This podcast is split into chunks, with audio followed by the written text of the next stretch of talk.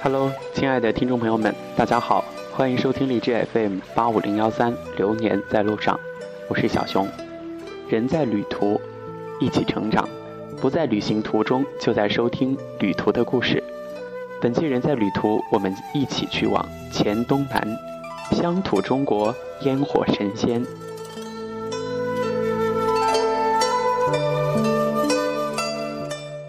一个地方之所以吸引人，一定有比山水风景更加深刻的理由。黔东南是我一直非常向往的地方，因为那里有云上的村寨，在神仙的逻辑里过着时代感不那么清晰的闲散日子。走进从江县巴沙苗寨的村口，我遇到的第一个人是五岁的孩子，扛着一支小枪站在大树下。当时，美国正在热烈地讨论禁枪法，而巴沙自称是中国最后一个持枪的部落，所有的男人都是带枪的。我问巴沙人：“你们都带枪就不怕伤人吗？”他们有点惊讶地回答说：“我们的枪都是用来防野猪的，人跟人之间怎么可能用枪呢？”这种理所当然的态度让我觉得，这个地方一定有着一种深厚的社会默契。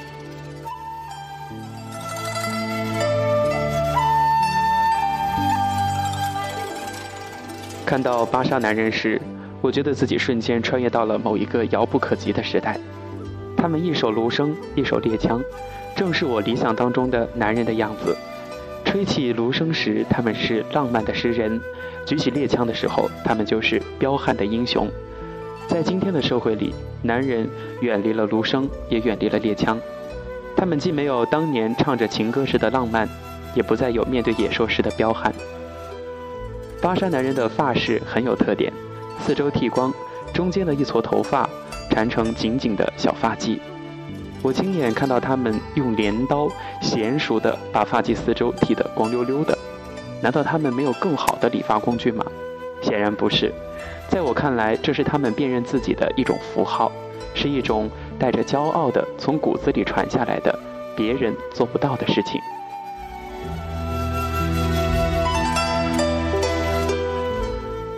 巴沙人身上穿的是自己做的衣服，靛蓝色，颜色很亮很亮。当地人告诉我，他们把布料放在板蓝根枝叶里很长的时间进行浸泡，这样做成的衣服不仅不容易褪色，而且还能够防水。所有的巴沙男人都穿着这样的衣服，留一样的发型，背着芦笙，还有猎枪。偶尔能够听见一排人在山上放枪，枪声在山峦中回响，但是那种枪声给人带来的不是惊恐和恐慌。而是对远古英雄的致敬。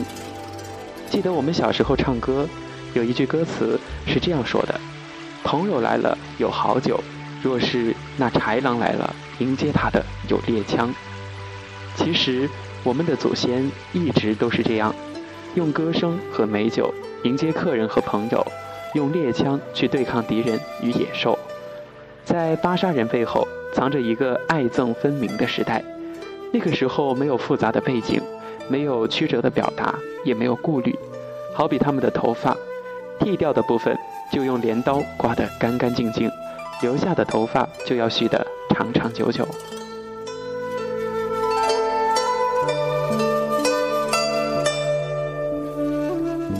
再说巴沙的女人们，搭讪的女人们无论是走在路上还是在聊天儿，手里一直都是有针线活的。时不时的抬起眼睛偷瞟一下访客，又有点羞答答的，连忙把眼皮垂下去。我想，男人拿着猎枪，女人拿着针线，这是一种原始文明，但这种日子现在看起来却显得那么意味深长。城里的人们都在讨论一个问题：什么叫做幸福？其实呢，天天做小针线活的女人，才有自己的真幸福。因为什么？因为只有在足够安全和悠闲的环境下，才能够一针一线地绣出那点儿做姑娘、做媳妇儿的小心思。我一直相信，中国最伟大的艺术家都活在乡村里。那些贴在窗户上、绣在脚尖上的图样，如果说被西方人看见，会被惊为天人。艺术是在宁静的流光里，在悠闲的心境下，像植物一样生长的东西。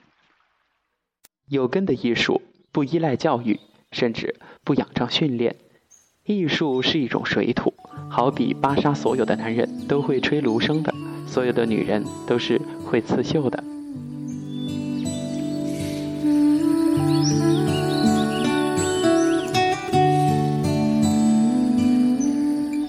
在芭莎，真正让我震撼的是人与树木的关系。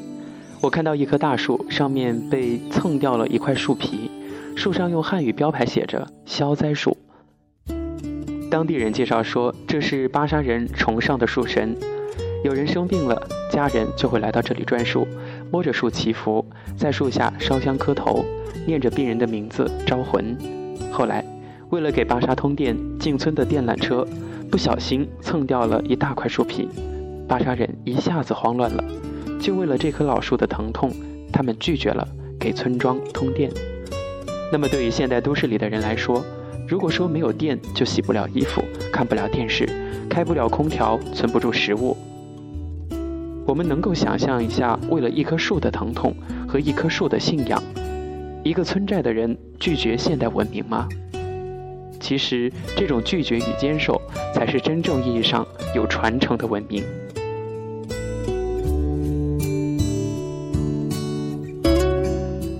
巴沙的吊脚楼前面都有一排密密的晾杆，是他们用来晾晒食物的。一位巴沙老人站在村口看了一眼，就说：“那家有亲人去世了。”我问道：“你怎么看出来的？”他说：“看，看晾杆。”于是老人就给我讲起了巴沙人的生与死。在巴沙新生命诞生的当天，最隆重的庆典就是要为他种一棵树。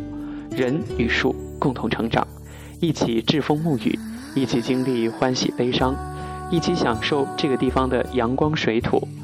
等到人去世的时候，这棵树就会被迅速砍倒，劈成两半儿，两边掏空，做成他的棺材。在十二个小时之内，人的灵魂尚且是温热的时候，和这棵树合二为一。巴沙人认为，十二小时内人的灵魂还没有脱离，所以下葬的时候。要把人的七窍堵住，然后用黑布裹好，抽一根自家晾晒食物的晾杆，把头、肩、胸、臀、腿捆上，固定在晾杆上，由同宗族的年轻小伙子扛着放进树草里，再合上。下葬之后，亲友们会在坟头的新土上再种上一棵树，这棵树将不再砍掉，任其慢慢成长，最后枝繁叶茂。每一家每一户。无论是贫贱或是富贵，都会有一片属于自己的森林。所以，他们祭祖的时候，可以让孩子去拥抱那棵树，真真切切地触摸到自己的祖先。巴沙人有一套严格的体系，即使上溯四代、六代、八代，都能够找到有名有姓的那棵亲人树。这种人树合一的风俗，使我感到感动的浑身都是颤栗的。什么才是永生不死？什么才是生死轮回？巴沙人在亲人去世时，不但不会哭天抢地，还会以家里晾晒食物的晾杆昭告天下。而亡者坟头上的树，将是他更为隽永的重生象征。如此，亡者虽然不在了，但他一直与亲人同在，与家里的水土粮食同在。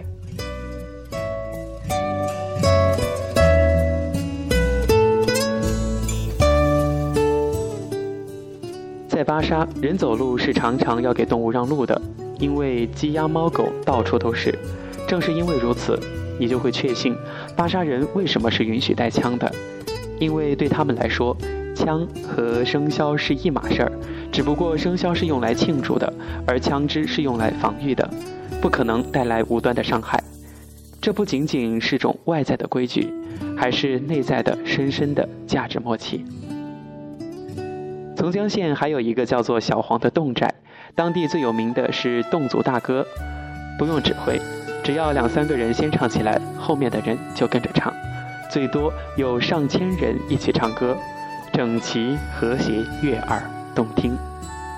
小黄还有一种独特的乐器——牛腿琴，外观像牛腿，只有两根弦，小黄的每个小伙子都扒拉着他唱情歌。在小黄，小伙子跟姑娘之间的歌声传情是非常动人的一个场景。相比于他们，今天的都市人好像真的不太会谈恋爱，因为没有歌，没有舞，只是逛街吃饭的恋爱，和他们相比，真的有一些相形见绌了。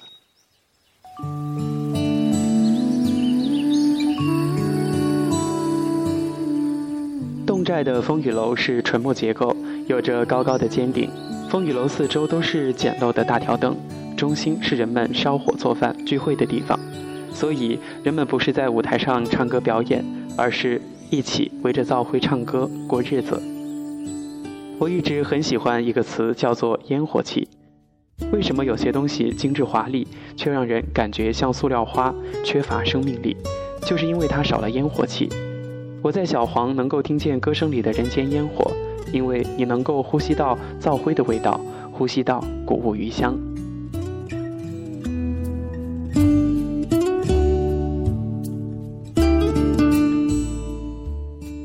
我即将离开的时候，当地人特别不善言辞，非要送我礼物表达心意。他们送了我一把用得很旧的牛腿琴和一个男人用的烟盒包，烟盒包上面绣着花。后面拖着两条长长的尾巴。他们解释说，烟荷包是我们这里用来表达爱意的方式。小伙子身后的尾巴越多，就说明越受青睐。老师，你有的是学问，我们把你当做男人来尊敬，所以就送你男人的东西。这是他们表达喜爱的方式，有分量，有质感，有声音，用自己的方式来表达一种对外人的接纳。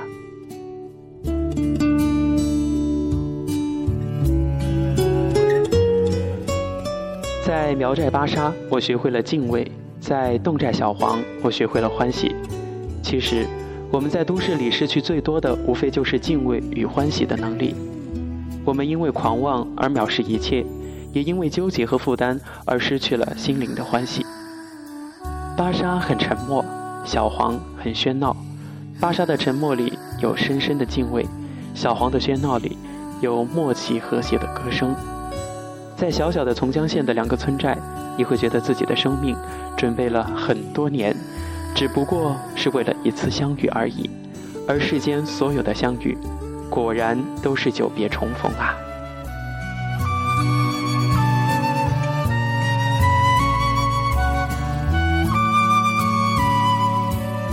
在从江县，我第一次进了村美术馆，里面都是住在吊脚楼里的村民画的画儿。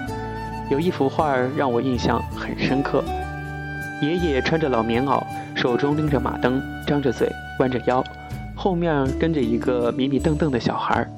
当地人介绍说：“老师，你打破脑袋都不会猜到这幅画画的究竟是什么。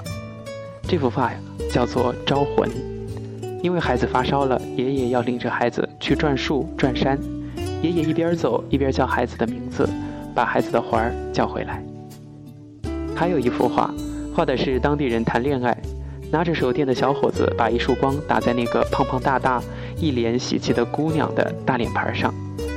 这里的年轻人都是带着手电筒，坐在谷堆上谈恋爱的，像我们小时候会唱的：“我们坐在高高的谷堆旁边，听妈妈讲她过去的故事。”我女儿在幼儿园也学了这首歌，听见她唱：“我们坐在高高的土堆旁边”，我忍不住笑。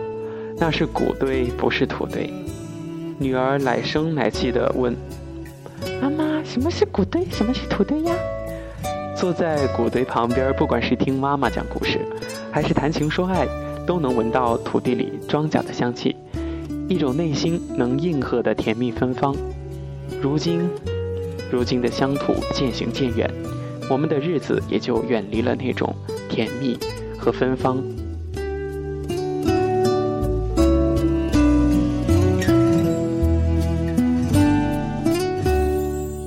在巴沙的那几天，我一直在想费孝通先生在《乡土中国》里说的话：“我们正在拥有越来越多的房子，却失去了越来越多的家园。”其实，无论苗族还是侗族，他们的乡土气息都让我感觉很亲切、亲近。作为一个生在北京、长在北京的人，我始终有一种遗憾，就是我缺少乡土的滋养。北京是一座大都市，它有悠久的历史，也是政治、文化、经济中心。但是皇城根下的长大的孩子们，甚至连老北京的叫卖声都没有听见过。我们相关何在？在从江县村头，我吃到了长街宴，家家户户的桌子拼在一块儿，所有的桌子和板凳都不一样，食物都是直接用手抓，米饭是紫色的糯米，人们抓一把在手里，捏一捏，热乎乎的吃下去。紫糯米自来是油汪汪的，丝毫不沾手。桌子上有现烤的包谷、竹笋、花生、白薯和新鲜的折耳根。每个人眼前都有一大碗酸汤，里面有鱼、肉和各种菜。大家一手端着一海碗酸汤，一手抓着紫色的糯米饭，坐在一起大快朵颐，吃得不亦乐乎。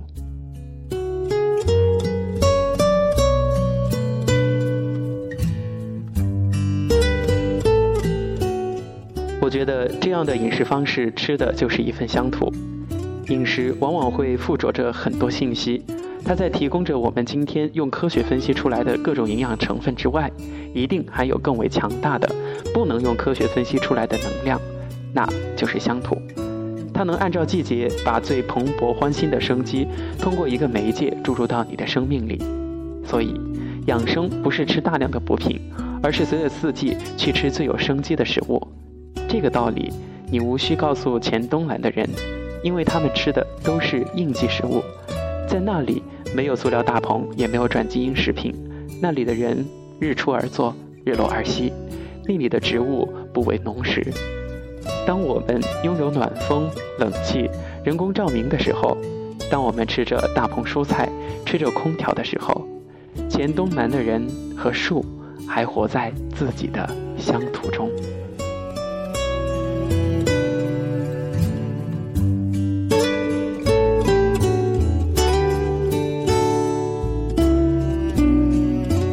亲爱的听友们，咱们本期人在旅途就跟大家分享到这里。如果说你喜欢小熊的节目的话，可以分享到自己的朋友圈，也可以下载下来，没事的时候收听小熊的节目。再次感谢大家点播，咱们下期节目再见。